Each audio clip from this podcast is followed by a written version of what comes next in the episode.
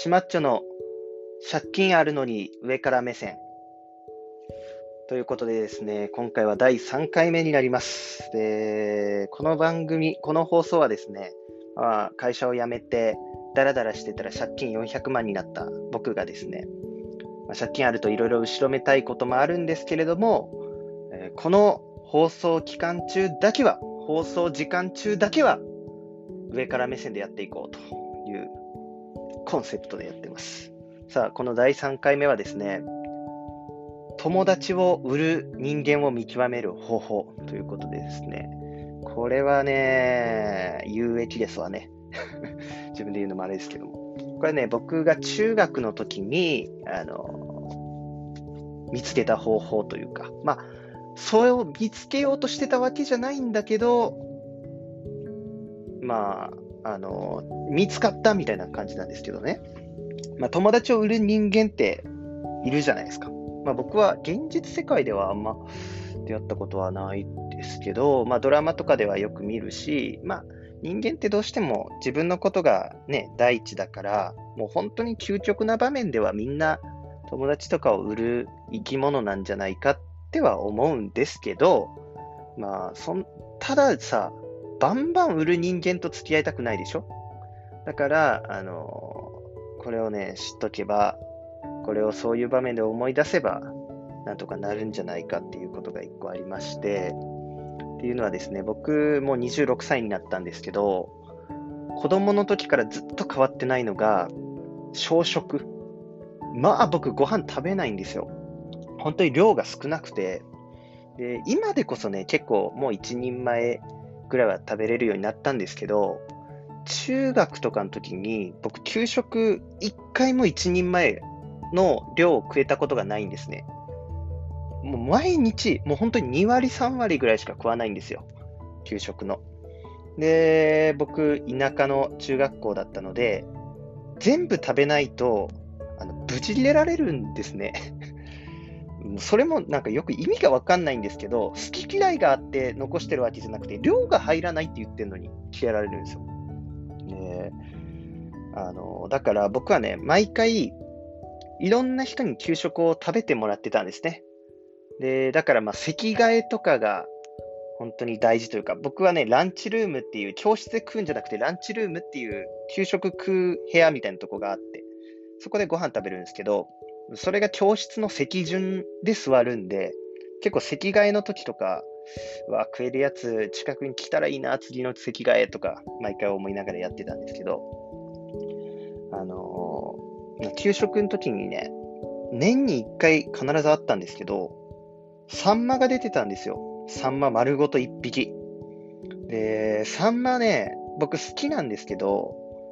あの、まあ、給食で出てこられても入んないんですよ。もう給食アレルギーみたいになってるんですよね。あんまりにもその切れられっから、その、人と話すのとかめっちゃ好きなのに、その給食食うのがもうめちゃめちゃ嫌で。だから、あれが切れられないなら、もう少し多分食えるんですよね。でももう切れられるっていうそのプレッシャーみたいなので、ももう食えないものも、もうもっと食えなくなってしまってる時期がありまして、で、そのサンマの時に、まあ、周りにですね、近いところにめっちゃ食えるやつがいなくて、まあ、僕はね、あの、本当に女子とかにもご飯やってたんですね。ちょっとちくわだけ、ちくわだけ頼むわとか言って やってたんですけど、まあ、そのサンマをね、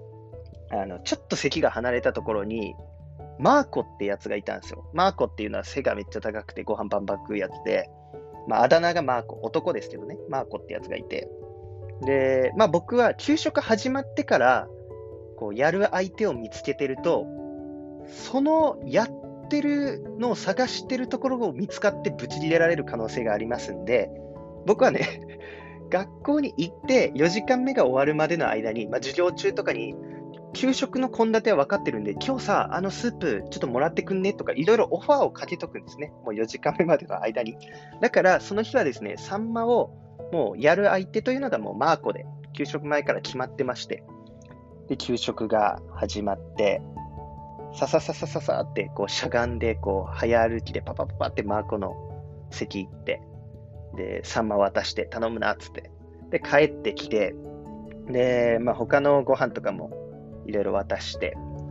で、こう、給食って終わると、誰かが、まあ、その日のジャン負けとかが、あの、人々のね、その辺の友達の、こう、お皿を一人の人に、の皿にまとめて、その担当が、こう、お皿を、こう、置きに行くみたいな、あるじゃないですか。だから、サンマの日とかだと、骨が出るんで、あの、周りの4人、5人ぐらいに、あの、食い終わったら俺の皿に、その魚のくずは入れてくれと。そしたら、4人、5人もまとまれば、俺の1匹がなくても、その量は見られても違和感が出ないと。だから、とにかくみんな、あの、今日サンマ、早く食ってくれと。で、ちょこっとでも食ったら、もうくずは俺の皿に入れてくれということでやってまして、で、なんとかね、それで、魚のくずを僕の席に、あ席というか皿に集めてね。そしたらその、そのブチ切れる人っていうのがね、浜地先生っていう人なんですけど、まあ、浜地って呼んでるんですけど、その浜地がね、給食の時間20分。で、15分過ぎぐらいからね、周回し始めるんですよ。席をバーって歩き始めるんですね。みんなどのぐらい食ってるかみたいな。で、まあ、僕がこう人にやったりするっていうのも、結構浜地はほら、あのそういう瞬間とかいうのを見てブチ切れたりもしてるんで、結構警戒されてるんですね、僕って。だから、あのー、こう、サンマをね、見て。まあ、その警戒されてるからさ、俺の席と浜地の席の間に、こう、友達とかがさ、俺と浜地との間に目線に入らないようにこう座ってもらったりもしてたんですよ。フリーキックの壁みたいな感じで。ちょっともう少し右寄って。そこだと浜地と俺の目が合うから、俺がやってるとこはバレっからよ、みたいな。それでこうやってて。で、そのサンマ食い終わってね、あの、回ってきて、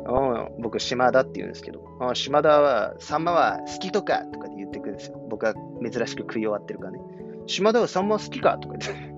ああ、はい、サンマ美味しく食べました、みたいなことを言ってて。で、こう集会してたら、そのマーコが、その集会時点で魚がね、食い終わってなかったんですよ。だから、あいつの皿にサンマが2匹いたんですね。でそれを見て浜地が、もうブチ切れたんですよ。いや、お前誰にサンマもらったんやと。なんで2匹があるんや。ね？今日は誰も休みがおらんとだけん、そんなサンマは余っとランランドロがとか言って。で、ま、マーコもほーとか言って。で、僕もそれ遠目に見て、うわ、やべえと思って、これ俺ぶち切れられるわと思ってさ。ねえまあ、もうぶち切れられるわって最初はなんか嫌だなと思ったんだけど、なでも、切れられたところでサンマ戻ってくるわけじゃねえし、いいかみたいな。僕も開き直って。ただ、マーコがどんな対応するんだろうなって思いながら、まあ、見てたんですよ。まあ、島田って言うんだろうな、普通に考えて。ぶち入れられる、自分がぶち入れられるのも嫌だろうし、と思いながら見てたら、そのね、浜地が、お前、誰にもらったやつやてって言ったら、マーコが、いやー、それが覚えてないんですよねって言ったんですよ。いや、そんなわけない。15分ぐらい前にもらったのに。で、しかもサンマ、サンマもらうって結構でかいエピソードなのにお、忘れるわけないんだけど、そうやってマーコが、いやー、確かに匹あるんですけど、いや、誰にも、いや覚えてないですよね、とかって言って、まあ、守ってくれたんですよ、結局ね。まあ、それで浜地も島田だろうなとは思ったとは思うんだけど、その、証拠がないのに俺にぶち切れるっていうのも、まあ、おかしいじゃないですか。だからまあ、俺もなんとか免れて、で、その時に、うわ、優しいな自分、もう島田にもらいましたって言った方が、全然助かるのに、しかも覚えてないって、すごい理由つけて守ってくれたなと思いまして。で、その時、すごい感謝したんですけど、そういうふうに、その友達を売った方が、もう自分は助かるっていう場面で、あの、ありえない嘘を言うやつっていうのはいいやつなんだなって思いましたね。普通もう少しさ、なんか理由つけそうじゃん。あの、いや、誰々もらいましたよと。だけど、あサンマ？サンマがなんかアレルギーみたいで、そんなアレルギーがあるのかわかんないけどさ。とかなんか、なんかね、わかんないけどさ、理由つけると思うんだけど、その、覚えてないっていうね、15分前にサンマ丸ごと1匹を、あの、もらった相手のこと覚えてないっていう、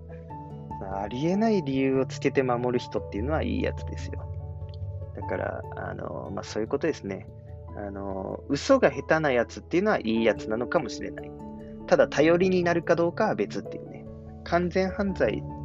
にはなってないんで、あれですけども、なんか、本当にあの時はすごい、ああ、優しい人っているなっていうふうに、中学生ながら思いましたね。本当に。そうね。ということで、今日は、サンマを使って友達を売る人間を見極めようということでした。ちょっとくだらない話ですみません。なんかまた思い出した話あったら、あの、したいと思います。で、またツイッターで、えリプでも DM でもいいですし、なんか内容、こういう内容がいいんじゃないかっていうことがありましたら送ってもらえればと思います。というわけで、今日のシマッチョの借金あるのに上から目線第3回目はサンマの話でした。というわけでまた、また今度でございます。はい、どうも。